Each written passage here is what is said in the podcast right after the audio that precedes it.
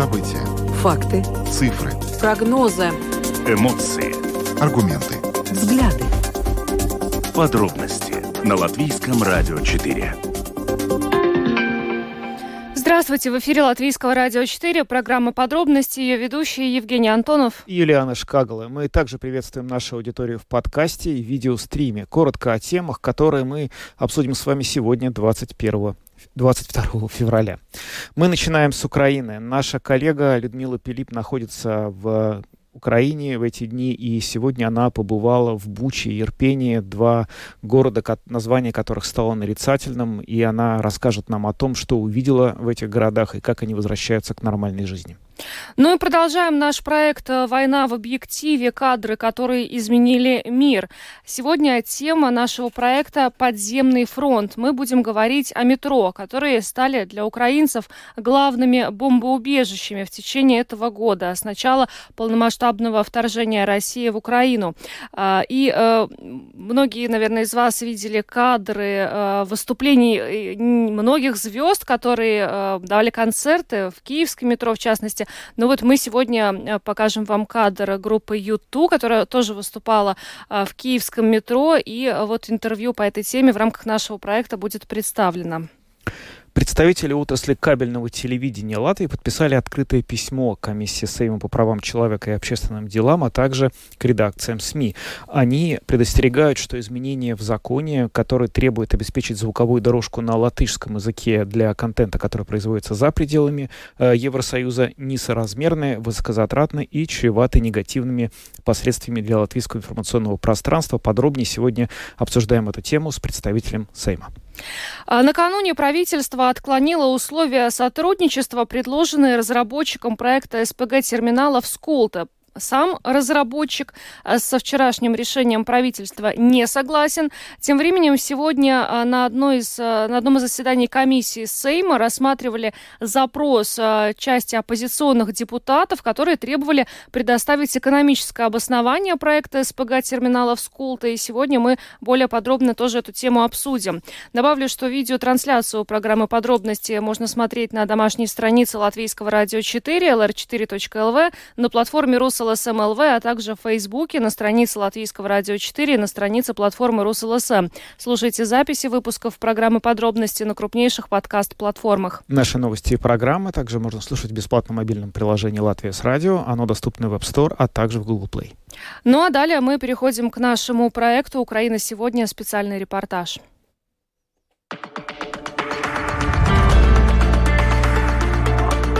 Украина сегодня. Специальный репортаж.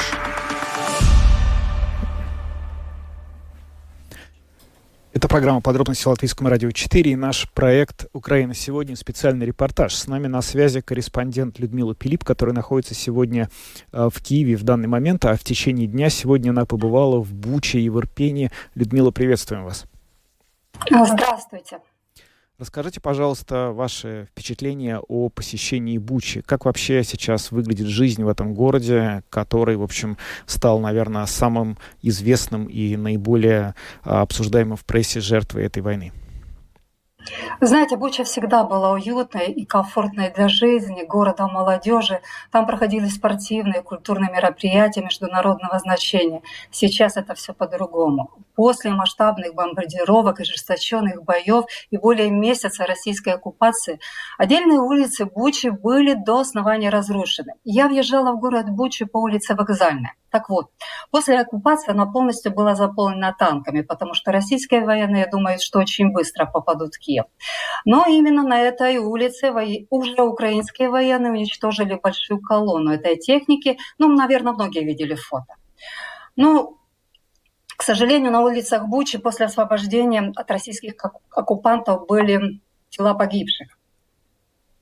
И я встретилась с заместителем мэра Бучи Сергеем Шепетько. Вот что он рассказал о времени оккупации, где он сам был до 12 марта. В городе Буча было убито 419 мирных жителей. Это люди в гражданском, люди, которые не имели при себе никакого оружия. А самое большее преступление было самое на улице Яблонской – было так, так званое убийство первых восьми человек. Это возле Агробуд Постача 4 марта, когда абсолютно невинных жителей пытали, а потом убили по этой улице. Это первый случай. А в следующие дни тоже очень много людей убили. И, и именно на этой улице и в целом городе. А смысл? Это просто так? Развлечение? Кто ж, кто здесь был? Какие части вы знаете? А, были русские офицеры, русские солдаты. А почему они убивали мирных жителей, почему они боролись против мирного населения. А на сегодняшнее время у нас э, нет понимания. Мы э, думаем, что это, скорее всего, сделать так, чтобы э, население боялось этих террористов, чтобы, возможно, они сотрудничали, сотрудничали с русскими солдатами, чтобы было более простое более простая возможность наступления на город Киев. Почему это случилось, у нас э, нет понимания. Многие люди были в белых повязках, так званые повязки, которые говорят о том, что ты мирный житель. Почему убивали этих людей, мы не понимаем. У нас нету. Почему в 21 столетии убивают мирных жителей в городе, который уже был оккупирован на то время. Э, была женщина, которая работала у нас в отделе ЖКХ, житлово-коммунального хозяйства. Ее убили вместе с двумя ее детьми, когда она хотела уехать в город. Убили в машине, а осталось э, жить только муж, он потерял ногу, а ее и двое маленьких детей убили на заднем сиденье, машину полностью спалили. Был у нас электрик э, коммунального предприятия, который делал все возможное, чтобы была вода в городе – он рисковал своей, своей жизнью, здоровьем. И ему убили э, настолько, попал снаряд, что он потерял полголовы. Это... И был еще один э, сотрудник, но также нашего коммунального предприятия, который э, он был на машине, его просто переехал танк. Людмила, ну очень тяжело слушать э, все, о чем э, говорит э, заместитель мэра Бучи, но при этом до сих пор я думаю, что у многих стоят перед глазами кадры, которые весь мир увидел после того, как город освободили от российских оккупантов. Что еще можете сегодня рассказать вот после вашей поездки в Бучу? Ну, да, эти фотографии все видели, но, конечно, сейчас э, город восстанавливается, улицы тоже восстанавливаются, и та же самая вокзальная улица, она уже едешь по ней, и видно, что ремонтируется. Одна улица, я просто ехала, ремонт, ремонт, ремонт, магазины работают, но э, не забывают о тех, кто умерли, которых убили. И я э, разговаривала со священником и видела, где была братская могила, а потом на, на кладбище. Там, где захоронены те, которые были в братской могиле. И это сложно об этом говорить, потому что ты смотришь могила номер 126, могила номер 346, могила такой-то, такой-то номер. Ну, это непонятно и очень больно. Далее, Людмила, вы отправились в Ирпень. Да, да, я дальше отправилась в Ирпень. Э, скажу так, поскольку Буча была под оккупацией практически сразу после начала да, войны, как говорят украинцы, большой войны, она была меньше разрушена. А вот Ирпень был разрушен 50% полностью, и, а 70% таких частичных разрушений. Ну, то, что я увидела, это действительно стреляли из танков по верхним этажам домов.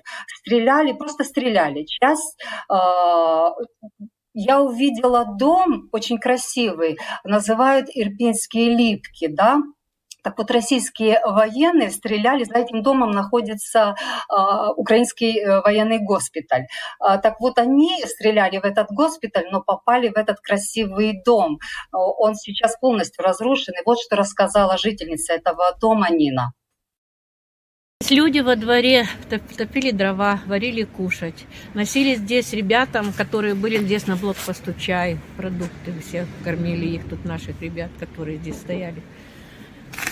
Да, и никто не хотел уезжать, все хотели вернуться домой. Мы жили в другом доме, в подвале там у людей, потому что здесь было невозможно. А потом уже с 22 по 25, когда начали лететь эти мины, Ой, это было... Нельзя было 200... 5 минут, и все, они летят. 5 минут они летят. И мы тогда только 25 марта мы выехали на машине. Тоже поехали, доехали, нас ребята с блокпостов провожали. В 6 утра они нас вели, потом говорят, вставайте, ставьте машины, идите пешком. Мы сказали, нет, мы проедем. И мы поехали. Они говорят, куда вы едете? Там в лесу стоят орки, как мы их называем, с этим. И мы говорим, ну, а мы все равно поехали. И мы рисковали жизнью, мы поехали. И они там с танками стояли, с автоматом на нас направляли. А зять мне говорит, ложитесь. А я говорю, куда ложиться? Уже проедем, как проедем. И Бог нас провел, и мы вернулись. А потом сюда уже, это 25-го мы уехали. И уже 6 марта, Нет. то есть 6 э, апреля, да, мы уже вернулись назад, потому что надо было здесь все смотреть, восстанавливать. И так мы потихоньку начали здесь жить. Как сейчас живет Ирпень? Ну как, сейчас мы уже живем нормально, как сказать. Ну, благодаря нашему мэру. Молодцы. Вы знаете, я вам хочу сказать еще одно, э, что наш мэр, Маркушев, молодец. Он когда это все вернул, мы когда выезжали, здесь трупы лежали, это было страшно. А когда мы через уже приехали через, считай, 10 дней, то здесь уже было чисто. Он так организовал. Люди со всех городов приезжали с лопатами. Он их встречал, там нельзя было проехать, до моста доезжали, там он их встречал сюда. И все люди чистили город. И это такой короткий период, они все это почистили, сделали. А потом начали выделять деньги, нам начали помогать, и мы начали отстраиваться. Вот нам сейчас в нашем доме наконец-то начали стеклить. Теперь сейчас сегодня приехала комиссия, будет делать нам крышу. Это бесплатно? Да, да это да, все фонд президента. То есть это дается американский фонд на фоне президента. Нам выделяются деньги. И спасибо, сейчас, слава богу, уже застеклились. Ну, еще там доканчивают. Вот сейчас будет э, смотреть крышу делать, фасад, потому что, видите, у нас какой фасад. Да, да, я вижу. Так что наш дом восстановят, а этот дом чуть будет попозже, говорят, делать. Ну, тоже сделают. Спасибо добрым людям, это очень хорошо. Да. Вы знаете, да, жители благожелательные, потому что они много пережили, а, дома восстанавливают, но я была на улицах, и это частный сектор, где нет ни одного дома, который бы не был разрушен. На одной из такой улиц и находится э, дом Андрея Иванова. Я с ним разговаривала, но он сказал, что навряд ли он будет даже если восстановит, его будет здесь жить, потому что там очень плохая энергетика для него. Ну, послушаем, что он рассказал. Андрей, это ваш дом в Ирпене. И когда он был уничтожен? А, ну, по словам соседа, мы выехали 6 марта, по словам соседей, 8 марта. Что, ну, я понимаю, что случилось. Сюда попал снаряд? Да, говорят, что попала мина. Причем мина не 88-миллиметровая, а 120-миллиметровая, потому что очень уж большие были разрушения сразу и разбросала э, детали дома на большое расстояние. Скажите, вот вы жили спокойно в Ирпене. Когда вы уехали, я так понимаю, что буквально там время небольшое. Вы тоже могли остаться в этом доме, когда попал сюда взрыв? Да, мы уехали 6 марта, потому что это был последний день, когда можно было, как оказалось, выехать на машине.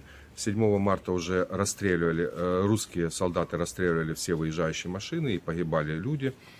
А, значит, и когда попало 120, по словам военных, когда они сказали, что э, раз сюда попала такая мина, такая 120-миллиметровая мина, э, при попадании в дом от такой мины люди теряют сознание – и потом во время пожара, конечно, все погибают. То есть э, выжить после попадания такой мины в дом э, нет шансов. То есть они просто... Да, мы бы, если бы мы не выехали, мы бы здесь, э, мы бы здесь сгорели, погибли бы и сгорели.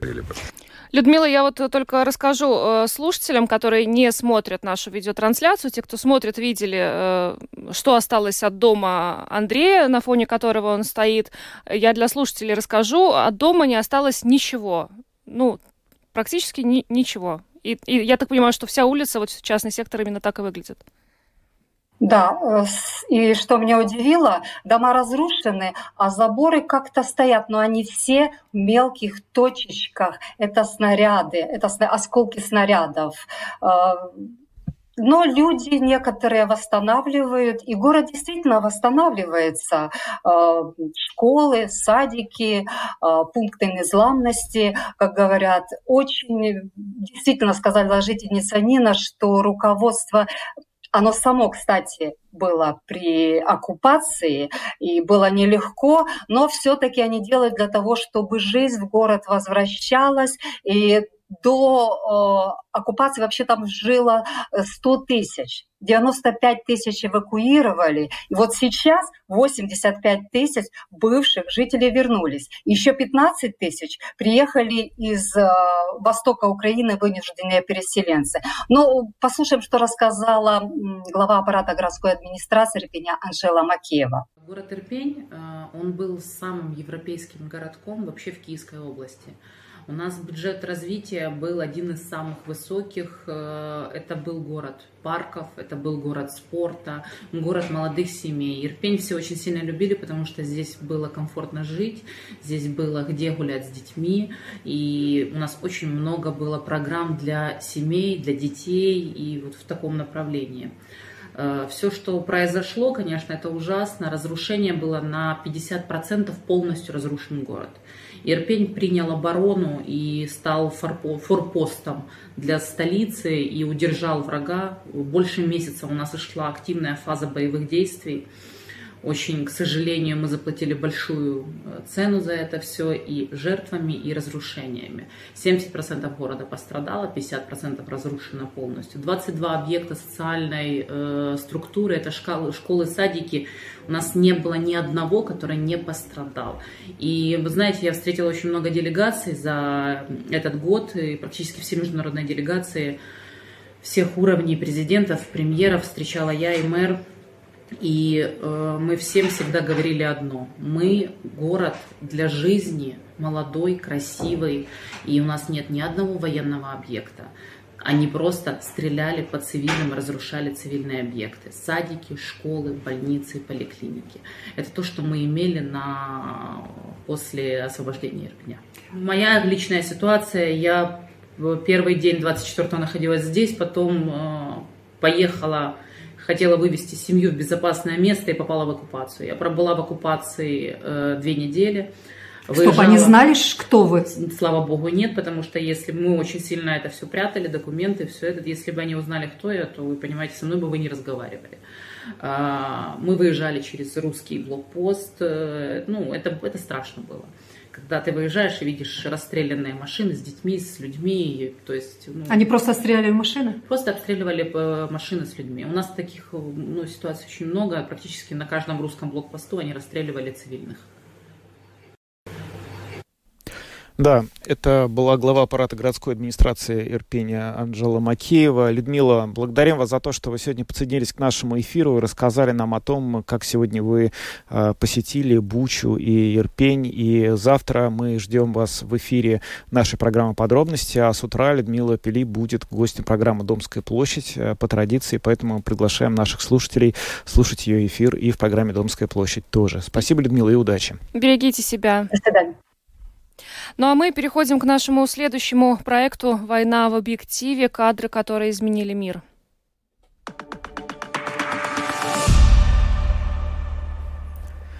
Это специальный проект программа подробности Латвийского радио 4 «Война в объективе. Кадры, которые изменили мир». И сегодня мы говорим о киевском метрополитене, подземном фронте.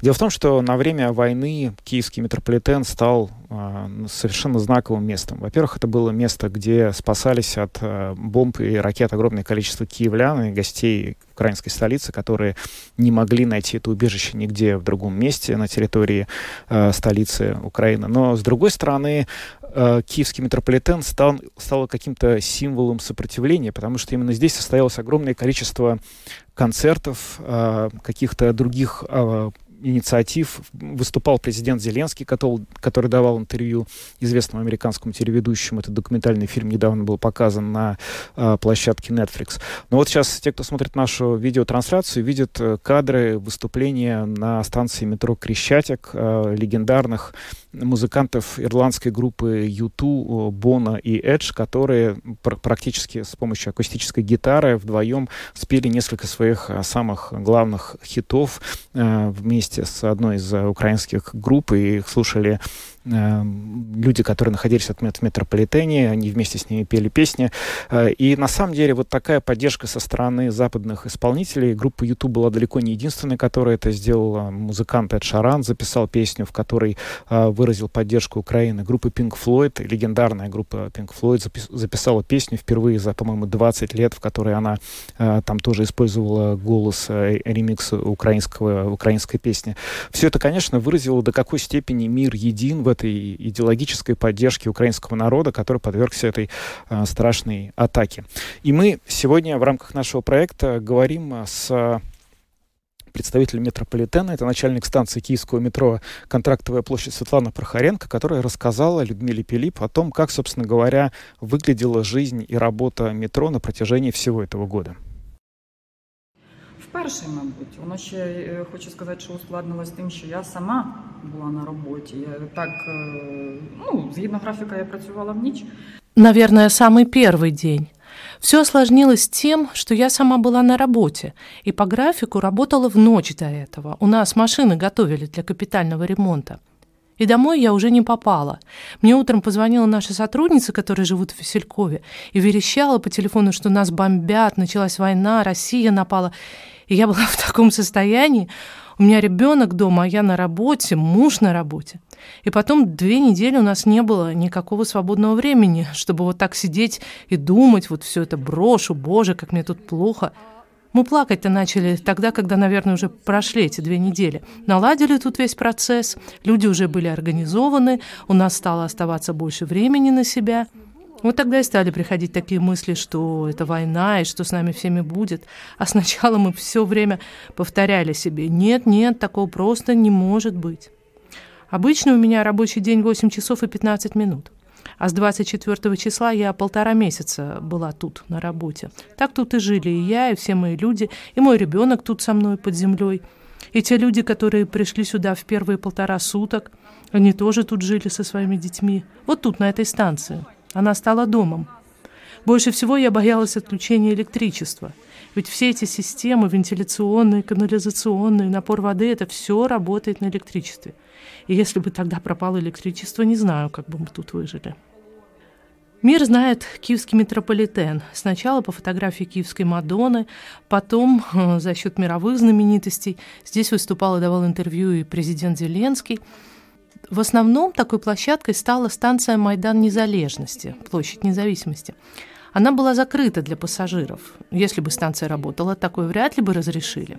На тех станциях, что работали, впрочем, были тоже выступления. Например, у нас выступал ансамбль Национальной гвардии. Их было семь человек, они просто стояли на платформе, играли, пели гимн. Для них не были нужны какие-то специальные условия, просто немного места, вокруг которого кучковались люди. А ту станцию, где выступали мировые звезды, поезда проходили без остановок. И каждый отдел метрополитена обеспечивал то, что было необходимо. Были задействованы почти все подразделения. Каждый отвечал за свое хозяйство. Например, электрики, которые четко отвечали за все подключения. Путейцы, службы движения. Нужно было соблюдать все правила безопасности. И сначала разрабатывался документ, чтобы все знали, кто за что отвечает. Надо было и продумать, как люди будут размещаться во время концерта, что будет после. Такого, чтобы просто так пришли и начали петь, такого не было. Надо ли было покупать билеты? Да, пассажир у нас должен купить билет. Ну, если станция используется как укрытие, тогда заходят просто так. Но я хочу сказать, что вообще у нас люди стали очень сознательными. Например, они могут пройти через штангу, которая огораживает путь. Но даже если воздушная тревога и можно пройти бесплатно, а поезда курсируют, они все равно проходят через турникеты и прикладывают карточку. И говорят, мне же ехать, а не укрываться. И таких все больше и больше. Светлана Прохоренко, начальник станции Киевского метро «Контрактовая площадь», рассказала нашей коллеге Людмиле Пилип, которая находится сейчас в Киеве, про то, как а, метро в Киеве переживало первые месяцы, когда оно стало бомбоубежищем, и как оно стало площадкой для самых а, известных ведущих артистов, исполнителей мировых звезд, которые приезжали а, в Киев и использовали метро, в частности, для того, чтобы общаться с местным населением, давать концерты, просто разговаривать. Ну а мы идем дальше, переходим к латвийским темам. Кабельные операторы призывают отменить требования о наличии латышской аудиодорожки. Э, дело в том, что э, конкретная норма поправок, которая предусматривает а, обеспечить звуковую дорожку на латышском для контента, произведенного за пределами ЕС и э, Европейской экономической зоны. Эти э, нормы вступят в силу с 1 мая, и э, кабельные операторы опасаются, что э, в связи с этим э, сильно ограничится аудитория, поскольку люди будут искать альтернативу на понятном им языке, и поэтому представители представители отрасли приняли решение обратиться с таким открытым письмом. И с нами сейчас на э, прямой телефонной связи председатель комиссии Сейма по правам человека и общественным делам Ева Бранта. Э, добрый вечер. Добрый вечер. Скажите, пожалуйста, ну, э, на ваш взгляд, возможно ли удовлетворить э, просьбу кабельных операторов, которые опасаются за э, контент и аудиторию в связи с тем, что эти поправки об, э, нали, о наличии аудиодорожки на государственном языке вступят в силу с 1 мая?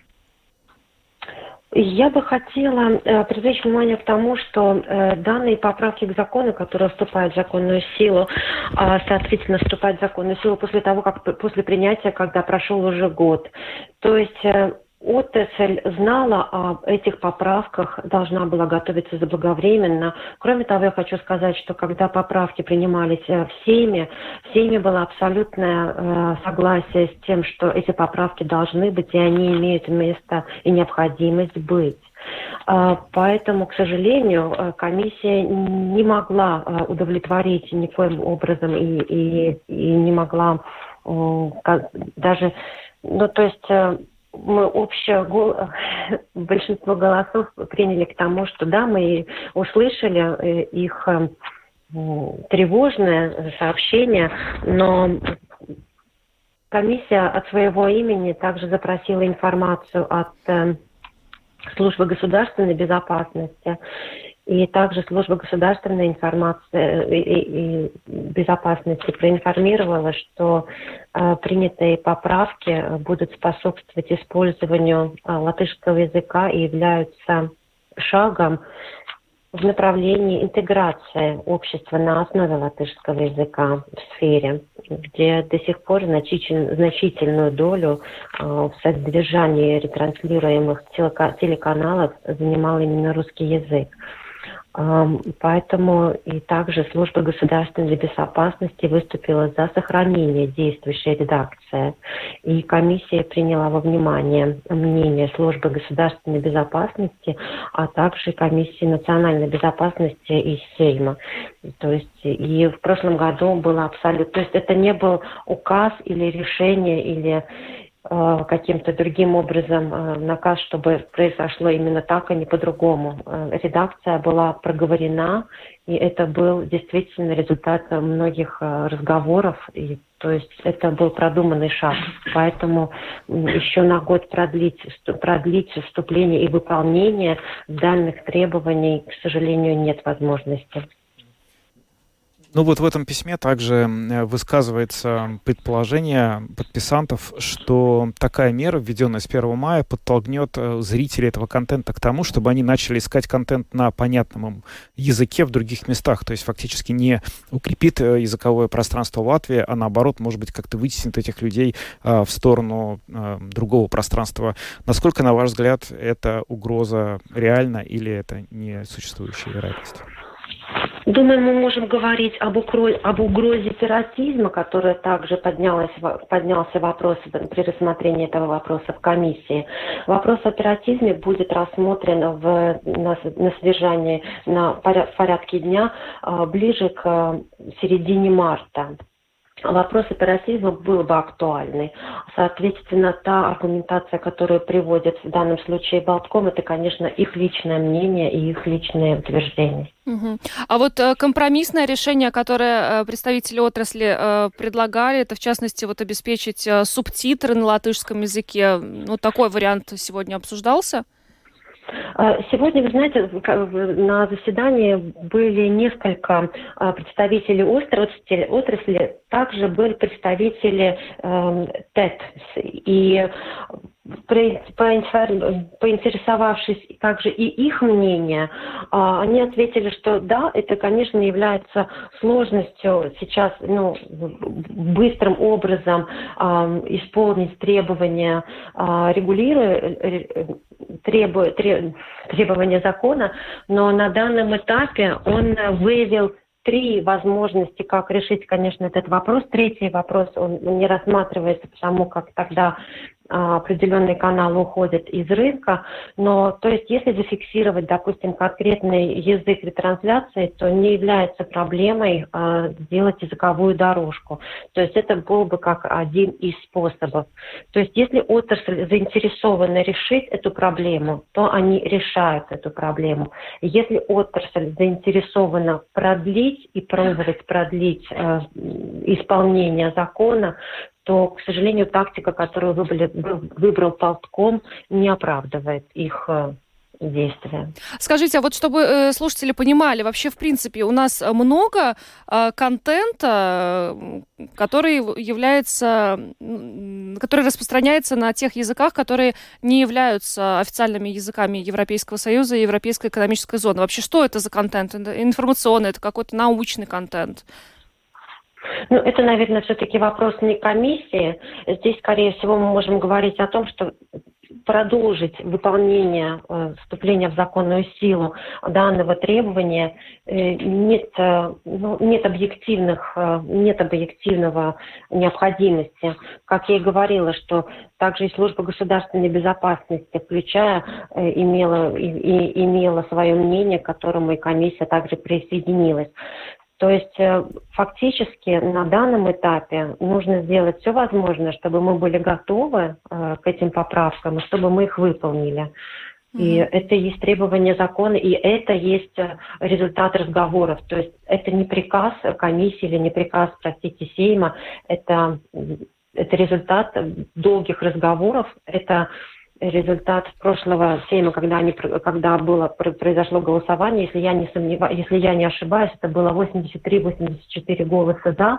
В том числе хочу сказать, что это согласие в тот момент а, подтвердили и были согласны. И в тот момент, э, если я не сомневаюсь, Борис Целевич вел а, комиссию, и они очень были довольны результатом и поддерживали также это решение. А еще вот хочу один нюанс уточнить. Э, ну, то есть вот эти э, поправки к закону, они предусматривают, что аудиодорожка должна быть доступна или она должна заменить э, дорожку на языке, не являющемся языком Европейского Союза? Нужно уточнить, но мы должны понимать, что мы должны понимать, что мы должны сохранить наш язык, мы должны найти решение, как мы можем а, общество ну, заплатить на нашей культурной основе, на нашем языке. То есть и важный здесь момент действительно тот, что э, ну, принятые поправки будут способствовать, именно латышскому языку. И это будет шаг в направлении интеграции. И это есть и наш, наша цель безопасность нашего государства и, и сохранение нашего языка. И здесь не может быть речи о другой какой-то политике. Угу. Да, ну это понятно, но может быть э, тогда вот, я не знаю, обеспечить э, для людей, которые вот потребляли этот контент, ну, условно, на русском языке, теперь он будет доступен на латышском языке, но обеспечить для них, например, субтитры э, на русском языке, для того, чтобы им легче было. Кстати, так и легче учится латышский язык, когда и доступны субтитры.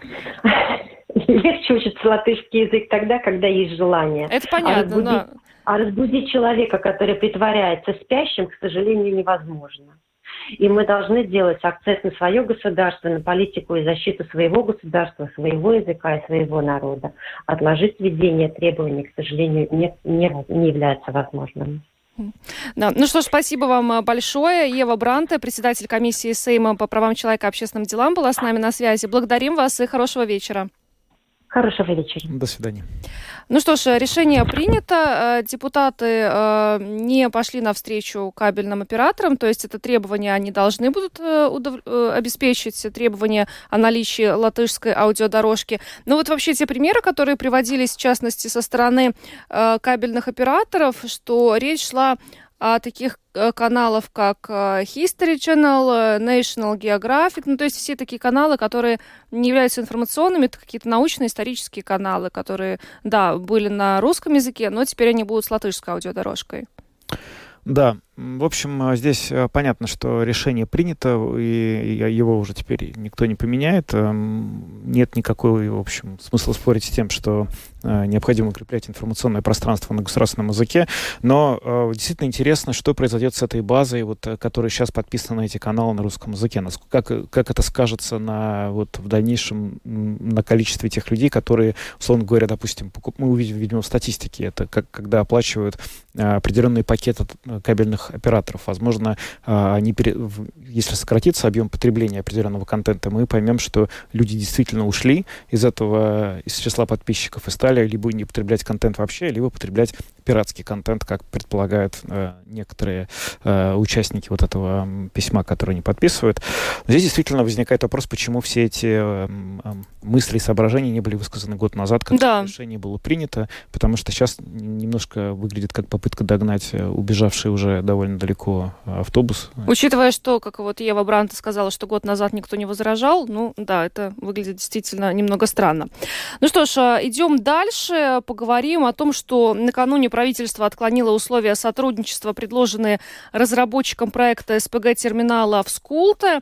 В частности, эти условия были отклонены после того, как правительство ознакомилось с их углубленной оценкой. Правда, э, сегодня премьер-министр Кришинис Каринш э, в программе «Утренняя панорама» на латвийском телевидении сказал, что правительство не отказалось от позиции, что Латвии для обеспечения безопасности необходим собственный терминал сжиженного природного газа.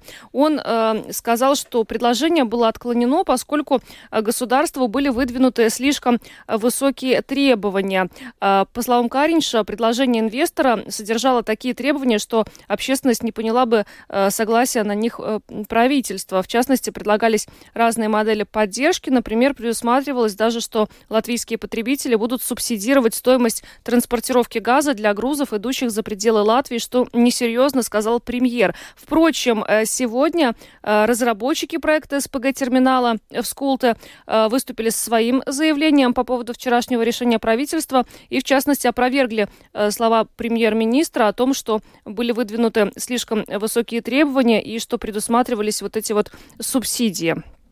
Да, и сейчас с нами на прямой телефонной связи председатель парламентской фракции прогрессивных э, Касперс э, Бришкинс. Э, господин Бришкинс, здравствуйте.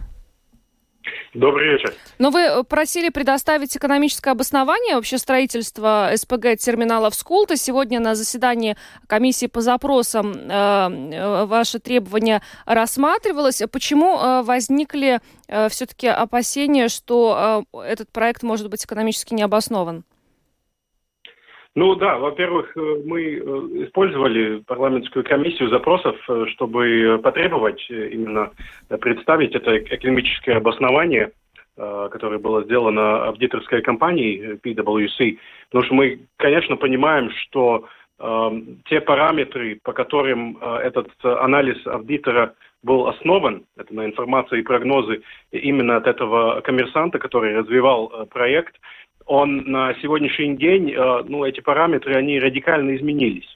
Во-первых, э, спрос э, намного ниже газа. В Латвии это даже одна треть ниже, в Европейском Союзе в целом это 20% как минимум.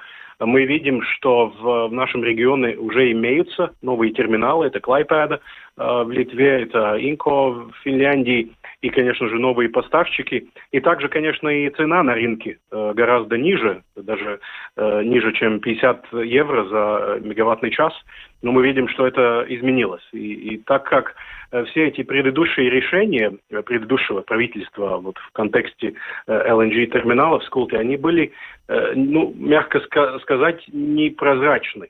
И, конечно, общество, общество тоже задавало э, такие обоснованные вопросы, не, стали, не станет ли господдержка этому проекту ну, таким своеобразным ОИК-2, где вот по принципу риск общий, а прибыль э, наша, то есть этого коммерческой э, компании. Ну и поэтому мы, конечно, э, просмотрели этот экономический анализ, мы тоже очень тщательно следили э, за теми льготами и гарантиями, которые, которые были запрашены э, от, от э, стороны э, коммерсанта. Ну, там был, конечно, статус объекта национальных интересов, э, который, конечно, терминалу удалось э, получить. Э, там была и финансовая поддержка, особенно в первые года. Э, там также была э, компенсирование затрат э, в, случае отказа на вот именно процесс получения всяких лицензий и разрешений. То есть это очень такая обширная, обширный пакет э, господдержки э, в ситуации, когда экономическое основание не очень-то сильное. Ну а как можно объяснить то, что в этом документе в результате появилось такое количество вот этих вот, не знаю, как даже сказать, э, льгот, преференций для строителей этого и как бы инвесторов в этот терминал. Э, это чей-то злой умысел, это недосмотр. Как вы это вообще объясняете? Я, я не хотел бы э, так спекулировать, есть, был, бы, был ли там э, злой умысел. Я, я уже упомянул, что, конечно же, эти решения предыдущей коалиции и некоторые партии тоже высшей коалиции, они не, не были прозрачными. И поэтому, конечно, мы тоже как партия оппозиции, мы задаем эти вопросы. Конечно, мы очень хорошо э, понимаем, может быть, это и один из э, тех основных факторов, Э, почему был такой э, импульс именно на, на этот терминал. Э, мы понимаем, что в течение 10-15 лет, к сожалению, Латвия не сможет полностью отказаться от газа. То, то как в последние 20 лет э, политические лобби э, Латвии из газа поставил Латвию э, на эту иглу российского газа, Э, тоже инвестиции Латвэнерго в газовые турбины, и ТЭЦ-1, и ТЭЦ-2. То есть наши основные базовые мощности в энергетике, они полностью зависят от газа. Конечно, в ситуации, когда вот перед, э, перед этим, этим э, отопительным сезоном, когда была эта паника, когда, конечно, и, и, и цена газа выросла выше, чем 200-300 евро за, за мегаваттный час.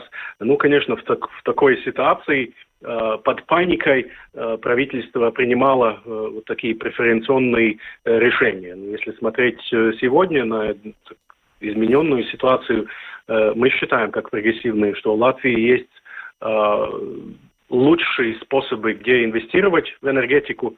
Если частный инвестор видит экономическое основание – он может инвестировать в всякую э, инфраструктуру, но если мы говорим о господдержке, э, тем более о инвестиции от госбюджета или от э, европейских средств, то это надо уже смотреть в долгосрочной перспективе, и мы считаем, и мы это отстаивать, Латвия должна инвестировать, во-первых, именно в возобновляемый энергоресурс.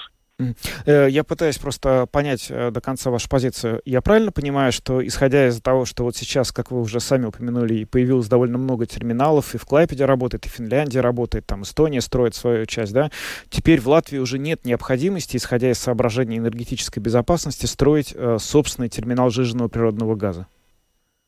Да, риск э, по, по нашим э, оценкам намного меньше. Мы, конечно, и консультируемся с э, экспертами в сфере энергетики. Мы считаем, что такие риски снабжения, которые были этим летом, тем более смотря на терминали Клайпеда и, и Инко, которые уже развились в нашем регионе, мы считаем, что газа в нашем регионе хватит.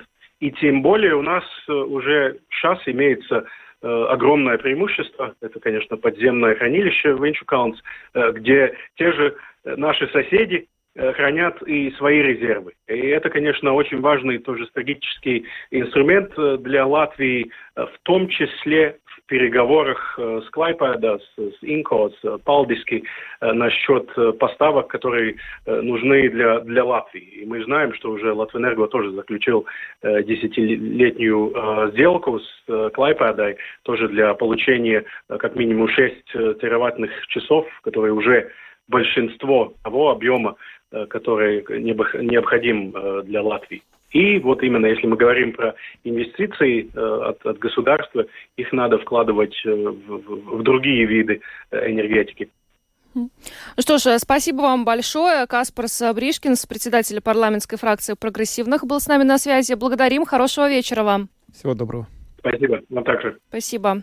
Ну, э, э, здесь вообще другая позиция по терминалу, да. Э, премьер, вот при всем при том, что правительство вчера э, отклонило условия сотрудничества, э, сказал, что из соображения энергетической безопасности СПГ-терминал в стране нужен. Ну, соответственно, э, можем предположить, что э, как часть, по крайней мере, коалиционных партнеров такого же мнения э, на сей счет.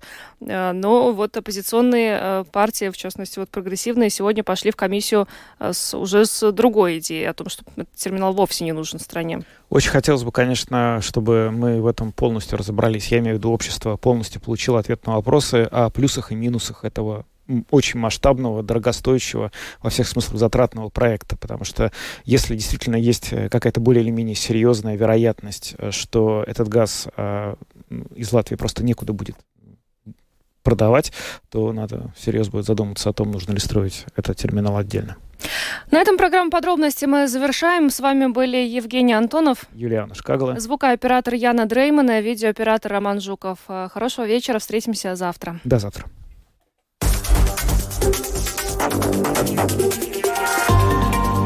Латвийское радио 4. Подробности по будням.